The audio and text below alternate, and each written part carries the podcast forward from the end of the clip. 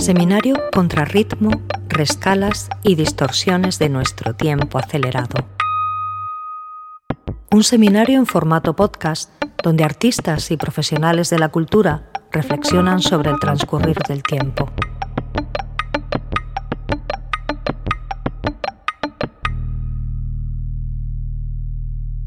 Somos Antonio Sánchez Piñero y Alegría Castillo, artistas plásticos egresados de la Universidad de Bellas Artes de Granada, y desde hace más de una década trabajamos como pareja artística Alegría y Piñero.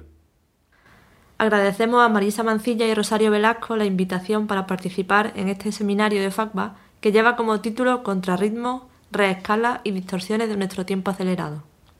Pensamos que solo a través de la óptica del arte se puede concebir la posibilidad de crear y usar un tiempo distinto, sin rentabilidad o eficacia, y que se expresa de forma desinteresada. Nuestra experiencia más próxima a esta otra forma de entender el tiempo, que generan un contrarritmo, la hemos encontrado en nuestra colaboración con personas con discapacidad intelectual en el Centro Ocupacional de la Puebla de Cazalla, en Sevilla. En el año 2014 nosotros llegamos a la Puebla de Cazalla para impartir un taller de creación artística en este centro y desde entonces hemos creado en colaboración con el ayuntamiento de la localidad un amplio programa artístico que se desarrolla a través de tres vías. El taller de creación artística que impartimos nosotros con los usuarios del centro, las residencias artísticas, que son una vez al año durante un mes, y luego las jornadas de, de Art Brut, que se hacen, se desarrollan justamente antes de la, de la residencia artística.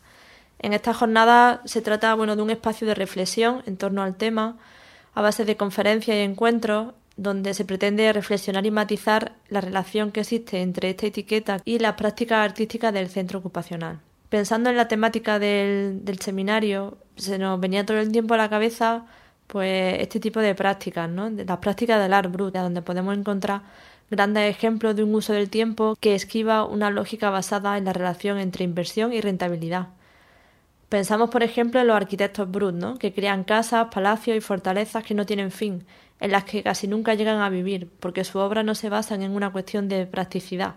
Sus obras son producto de haber entrado como en un quehacer, ¿no? del que no se sabe salir. Obras que siempre sobrecoge cuando se menciona los más de 30 o 50 años dedicados a la construcción incansable de estos espacios. En 2015 conocimos a Francisco González Grajera en Los Santos de Maimona, en Badajoz. A él le llaman el Gaudí extremeño. Él nos enseñó su capricho de Cotrina, una arquitectura increíble basada sobre todo en, la técnica del trencadí.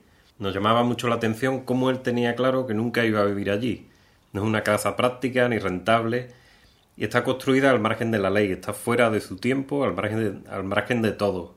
Muchos de estos artistas brut crean en, los sus tiempos muertos, cuando no se les exige una productividad o cuando terminan la jornada laboral eh, y cuando se jubilan estas personas se transforman en artistas, en arquitectos. En el centro ocupacional las medidas de tiempo desde luego son otras, pero sí es cierto que hay una percepción del tiempo y cómo, se, cómo éste se expresa ¿no? en su modo de enfrentarse al proceso creativo. La creación surge aquí libre de prejuicios, sin miedo al papel en blanco, está libre de un virtuosismo académico porque no hay un interés en un buen hacer, ¿no? sino como en un hacer de verdad y desde luego también hay una liberación de esa inercia acelerada en la que, en la que nos encontramos y que es algo que nosotros valoramos muchísimo en la creación del centro. Pienso en ejemplos concretos, ¿no? como el de Ana Gómez, que es una de las artistas del centro ocupacional, que ella cada vez que pinta un cuadro, pues conforme parece que el cuadro está terminado, vuelve a seguir pintando, seguir pintando, seguir pintando y crea una segunda capa encima que es otro cuadro absolutamente distinto y así una y otra vez, una y otra vez y si fuera por ella pues no habría no habría fin, no, habría un fin en la creación de, de, esa obra porque realmente lo que importa no es el final del cuadro, sino realmente el camino, ¿no? El, el, el proceso lo que, lo que al final acaba poniéndose por encima ¿no? de, del final de, de la pieza. Otro de los ejemplos sería Fátima Calderón, que es también artista del centro ocupacional y que lleva desarrollando un proyecto propio de dibujo desde hace más de 20 años, ¿no? Cuando empezó cuando era adolescente y cuando entró al centro ocupacional, que fue prácticamente cuando nosotros también empezamos a desarrollar el proyecto, ella ha continuado pues desarrollando una investigación, todo un, un, mundo propio que ella ha creado a partir de un personaje muy concreto, que es un personaje negro con una cuerno, una nariz puntiaguda, que a veces tiene aletas, que sufre mutaciones, que cada uno tiene un nombre y apellido, que son familias, que hay una genealogía completa, hay un mundo totalmente construido a partir de ese personaje. cuando ella habla de su trabajo, de este proyecto, que al final es un proyecto totalmente un proyecto de vida, no habla de lo que va a inventar, ¿no? sino lo que está descubriendo, porque conforme ella está dibujando, que es un proceso además de dibujo muy minucioso, muy muy lento, que para, para quienes acompañamos su proceso ¿no? resulta totalmente abrumador. La necesidad vital de proyectarse y comprender el mundo a través de, ese otro ser que ella ha creado define al final su obra realmente como, como un proyecto de vida para los artistas que vienen a la residencia artística a trabajar durante un mes con los usuarios y usuarias del centro, resulta totalmente transformador el, acercarse a otras maneras de crear, ¿no? a, a esta manera de percibir la creación artística tan singular pero sobre todo tan honesta. ¿no? El trabajar en colaboración o, en coautoría con ellos al final le ofrece una perspectiva desde la que acercarse también a su propia manera de hacer y a reflexionar sobre los métodos y la ética de su propio trabajo. Hemos realizado ya cuatro ediciones de residencia artística y por ellas han pasado varios egresados también de la Universidad de Granada y, colaboradores de FACBA como Marta Beltrán, Cristina Martín Andrés, Eli García y Cristina Ramírez. Pero por poner un ejemplo que sea más fácil de compartir en este formato que al final es sonoro, Pensamos en el proyecto de Carlos Alcántara, que ha sido artista residente en el mes de noviembre de este año, que planteó un taller de escritura experimental a partir del cual realizar una serie de temas musicales con las que al final pues componer un disco. Carlos consiguió encontrar la esencia realmente de los usuarios ¿no? que colaboraron en su proyecto y sonsacar en ellos una expresión completamente propia. En un estado como de alerta creativo constante, Carlos ha conseguido atrapar momentos en los que bueno, esos momentos en los que ocurre la magia, ¿no? Y exprimirlo realmente al máximo. Uno de estos momentos mágicos que ocurrieron es cuando Carlos invita a Kelly a, improvisar en el teclado para, para apoyar un tema, ¿no? Y bueno, pues Kelly, más allá de esos tres o cuatro minutos esperables, ¿no? Que pudieran servir para el tema, pues ella entró como en un estado de concentración total con el teclado que además Carlos supo respetar y estuvo por 90 minutos improvisando en ese teclado, ¿no?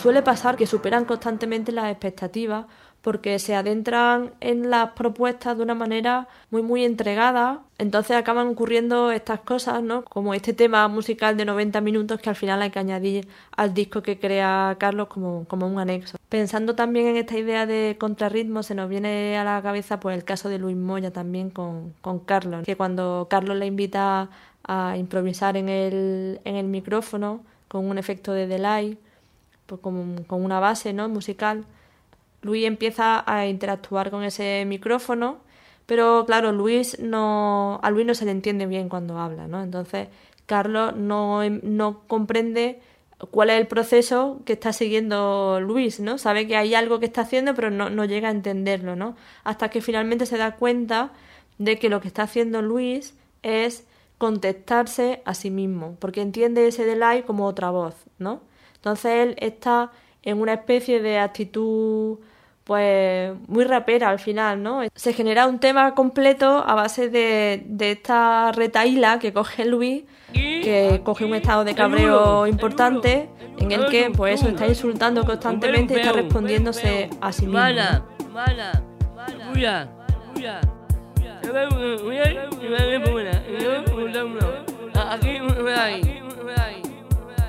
Ave, ave, meu, meu, meu, meu, mana, mana, mana, não é não, luia, luia, meu luia, meu luia, baby, baby, baby, yeah.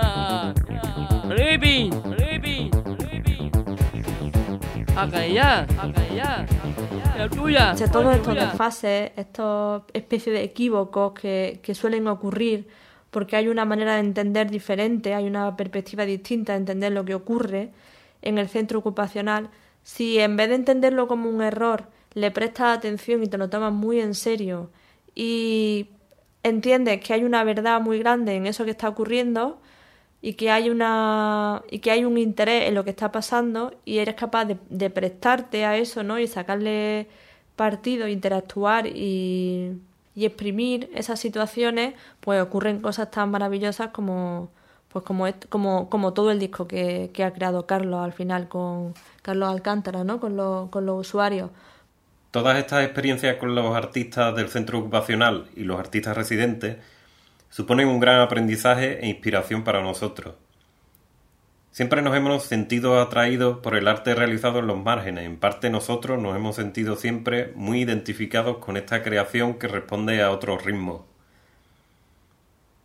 Cuando nos presentamos siempre lo hacemos a partir de un término de cuño propio que es encicloscopio y que define nuestro proceso creativo como una mirada en círculo.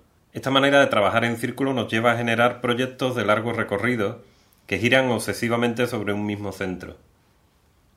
Esquivamos así una idea de progreso o incluso de innovación en nuestras obras.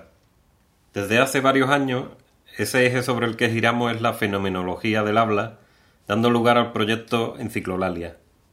Con Enciclolalia desarrollamos una investigación en torno a la creación de un habla artificial. Creamos esculturas sonoras que emulan una voz humana.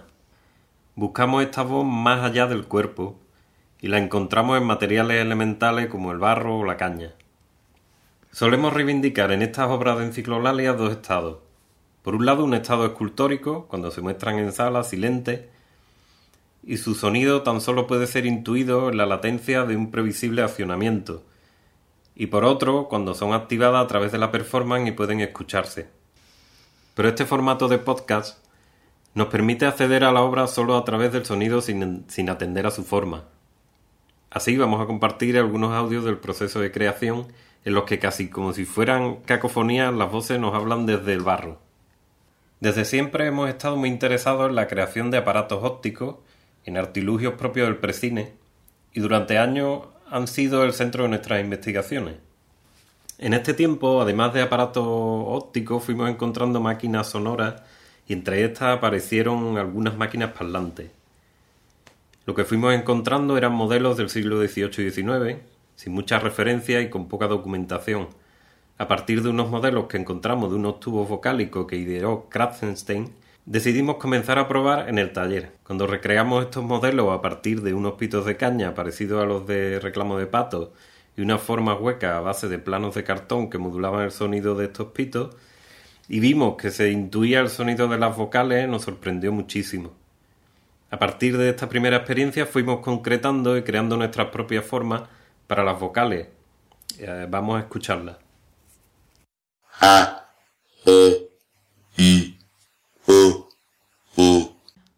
Cuando comenzamos el proyecto teníamos claro que no pretendíamos crear una máquina parlante eficaz. Ya existen otras disciplinas que se dedican a esto ampliamente por ello, cuando había un hallazgo como el de las vocales, lo, que hacíamos era generar una serie de ejercicios o pruebas que encontrase otras posibilidades expresivas, dilatando, rescalando o, centrifugando los sonidos.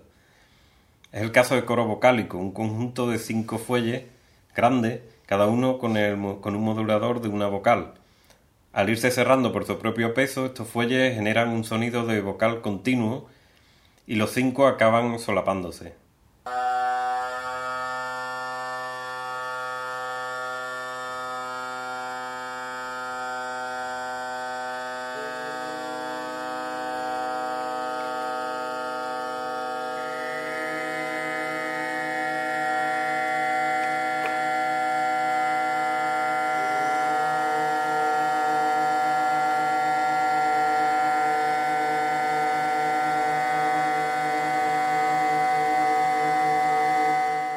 Espectro vocálico es otra de las piezas que juega con la forma de las vocales, la emisión de la modulación de, las vocales. Y esta vez lo que plantea es desarrollar un espectro de vocales a partir de, de esas cinco formas, crear formas intermedias entre una vocal y otra, constituyendo 20 formas.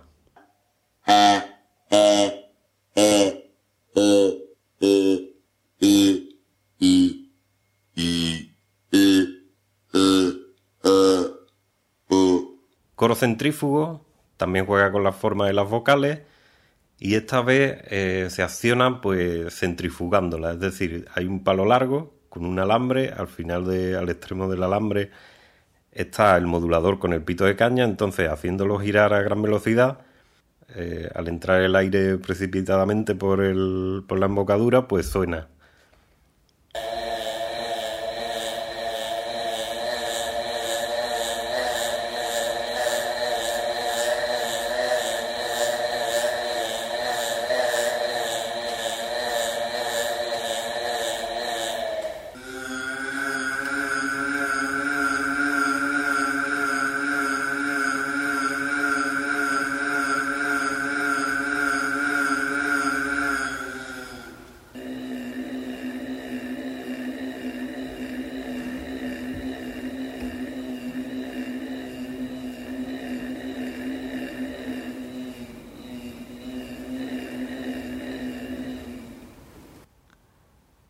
Una vez que teníamos las vocales, ya fuimos buscando pues sílabas y, palabras, ¿no? Entonces, usando las manos a modo de lengua y labios, pues podíamos conseguir consonantes a partir de, de esas vocales. Vamos a poner los audios de estas primeras grabaciones, de estas primeras palabras, que nos resultaba muy difícil de grabar porque, bueno, nos afectaba muchísimo. O sea, nos entraba una risa nerviosa cuando las escuchábamos por primera vez, que era algo como incontrolable. Porque, bueno, al final es una voz que, te está hablando a partir de un cacharro muy pequeñito de caña y cartón que, que nos sorprendió muchísimo en esas primeras activaciones.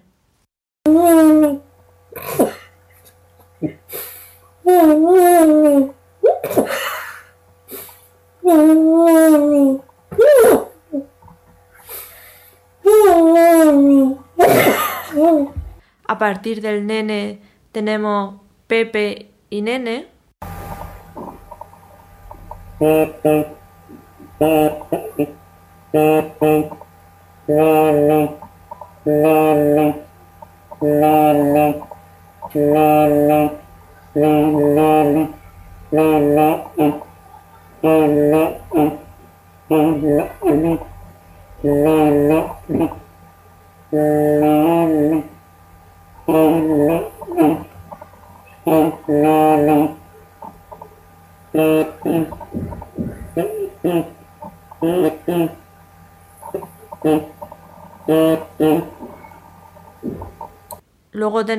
mamá y papá. Papá, papá, papá, papá, papá, papá, papá, la, la, la. Luego estaba Lala.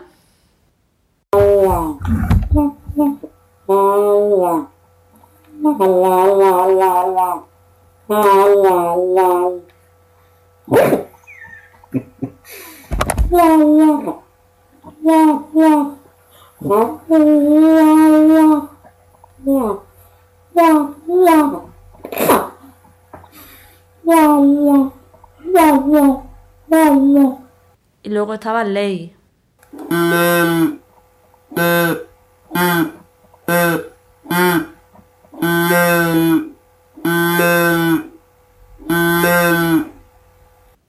Por otro lado, todas aquellas sílabas que iban surgiendo en el proceso las recopilamos en una pieza que se llama máquina neumática y en la que con esa limitación de las pocas sílabas que era capaz de que éramos capaces de pronunciar pues conformamos un texto que es el que se produce con la máquina. Una vez que comenzamos a encontrar palabras y que vimos que era posible hacer estas máquinas parlantes que conseguían hablar, lo que nos planteábamos era, bueno, ¿qué van a decir? Entonces, desde el principio teníamos muy claro que no queríamos que fueran intérpretes de un discurso propio que nosotros le impusiéramos, sino que el ejercicio debería consistir en sonsacar un habla y una voz y un discurso propio en, en las piezas aplicando distintos procesos. Caso sería el de máquina neumática, donde esa limitación de sílabas es una constricción que hace que no podamos decir lo que queremos decir de una manera directa, sino que nos fuerza a, encontrar palabras a las que no hubiéramos llegado de otra manera, ¿no? Y así se creaba un discurso de lo más extraño al final. Vamos a escuchar un trocito de máquina neumática.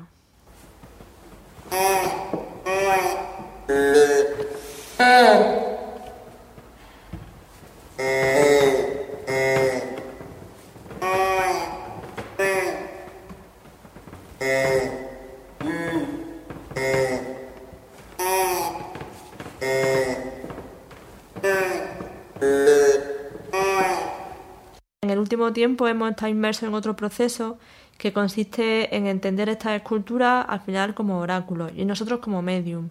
Nosotros nos situamos ante el barro y nos ponemos a modelar con una actitud de escucha, con una actitud perceptiva distinta, ¿no? En la que nosotros estamos muy muy atentos a ver qué fonema o qué sonido somos capaces de sonsacar en esa forma hueca con el, con el pito de caña y conforme vamos detectando vamos persiguiendo sonidos, ¿no? Entonces nos parece que dice más y entonces pues forzamos hasta que lo dice un poco mejor y de repente se abre una fisura en el barro y por ahí con la presión del aire dice fa entonces pues perseguimos esa ranura y la perfeccionamos hasta que conseguimos que diga ese fa o ese fe mejor y entonces acabamos creando palabras en el barro palabras que no estaban buscadas de una manera previa, o sea, no buscamos una palabra en concreta en el barro, sino que tiene mucho que ver con lo fortuito al final, con el encuentro, ¿no? Con un diálogo realmente con la materia, con lo, con lo que está. Vamos a escuchar algunas de estas palabras que hemos ido encontrando en el barro y que acaban conformándose como palabras figuradas. Feliz.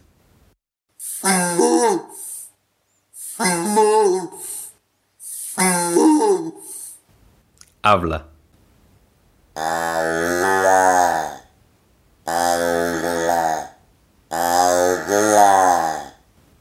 Anhela.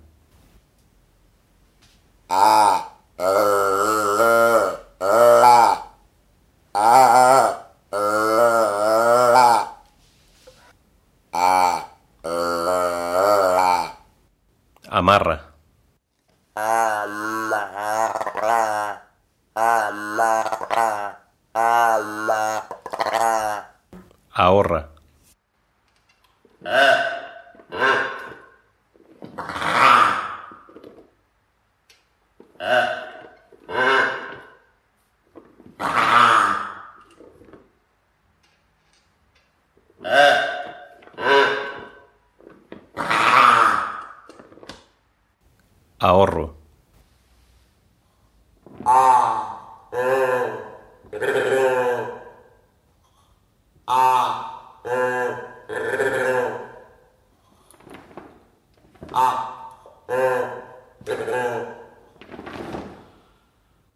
Enea.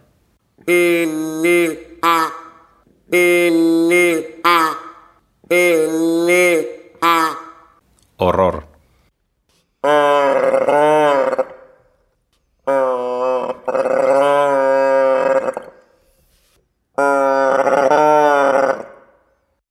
Luego esta manera de trabajar no solo, no solo transforma el barro, sino que transforma de forma paralela nuestra percepción, porque al final nosotros llega un punto en el que escuchamos voces constantemente, porque ya hay una actitud perceptiva mm, distinta en la que tú estás todo el tiempo intentando entender eh, todos los sonidos que te, que te rodean como habla.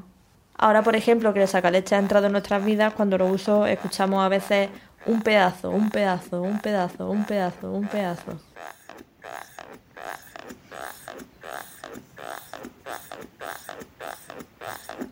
Decíamos al principio que para nosotros donde más se había hecho manifiesta estas otras maneras de entender el tiempo había sido en la colaboración con las personas con discapacidad intelectual del centro ocupacional de la Puebla de Cazalla, pero hay otra experiencia eh, dentro de Enciclolalia con personas con parálisis cerebral que queríamos compartir así para terminar, en la que vivenciamos también otras formas de entender la percepción de, la vida en general y del tiempo también, ¿no? A través de una residencia artística parecida a la que hacíamos nosotros en el, en el centro ocupacional en la Puebla de Cazalla, fuimos a Valencia, la, residencia se llamaba Lugar Común y la gestionaba el Consorcio de Museos de la Comunidad Valenciana y acabamos desarrollando un proyecto de creación artística en un centro que gestiona Cruz Roja de, parálisis cerebral que se llama el, el Cabañal. Nosotros a priori llevábamos un proyecto de vídeo porque no sabíamos a qué tipo de centro íbamos a ir, pero una vez que llegamos allí compartimos con ellos nuestra propia creación, nuestro proyecto de Enciclolalia, pues pues ellos mismos fueron los que nos pidieron que por qué no hacíamos una pieza parlante para ellos. Porque claro, estábamos en un centro que se, eran entre 20 y 30 usuarios, eh, la gran mayoría no hablaba absolutamente nada y los pocos que hablaban lo hacían con mucha dificultad y bueno, era muy complicado de entenderse. Realmente había una dificultad en la comunicación, pero que por otro lado habría otras vías de comunicación, como era el de los gestos, que habría un mundo absolutamente nuevo para nosotros. Cuando nos plantean esta posibilidad de crear una máquina parlante, teníamos claro que nosotros no podíamos hacer una máquina parlante tal cual, pero sí que podíamos generar una máquina que generase un estímulo de voz en torno al habla con ellos.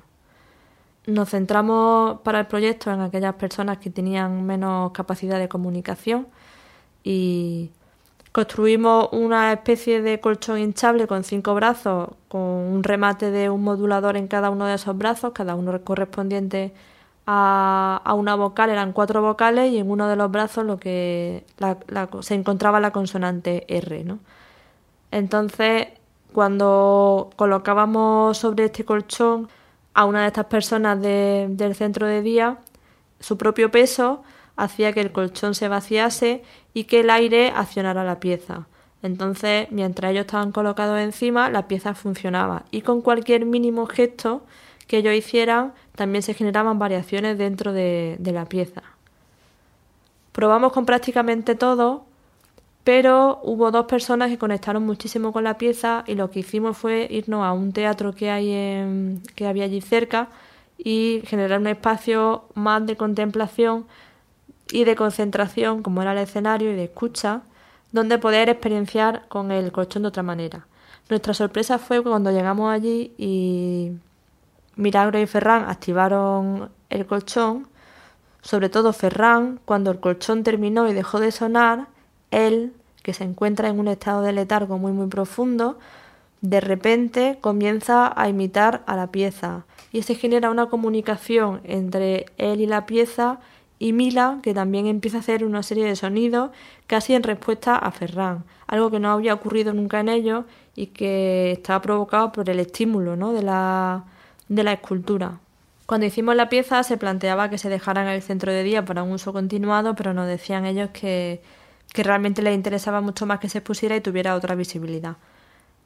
Nosotros estuvimos de acuerdo porque al final el poder compartir la pieza, el que llegue a una sala como, bueno, ahora está expuesta en el MUSAC, ¿no? En el laboratorio 987 y estará hasta mayo. El que llegue a la sala y pueda contemplar la experiencia eh, y ver lo que es la escultura y ver el vídeo de la activación con Milagro y con Ferran, permite que más allá de nosotros y los monitores que estuvimos allí y tuvimos la posibilidad de de vivir aquella experiencia, pues compartirla, ¿no? Y que realmente eso, otras maneras, otras perspectivas y otras formas de entender pues la vida, la comunicación y los tiempos, pues sea transmisible, ¿no? Y al final se acabe compartiendo y haciendo visible. Vamos a escuchar un trocito, al principio se escucha la pieza y lo que sigue a continuación es Milagro y Ferran.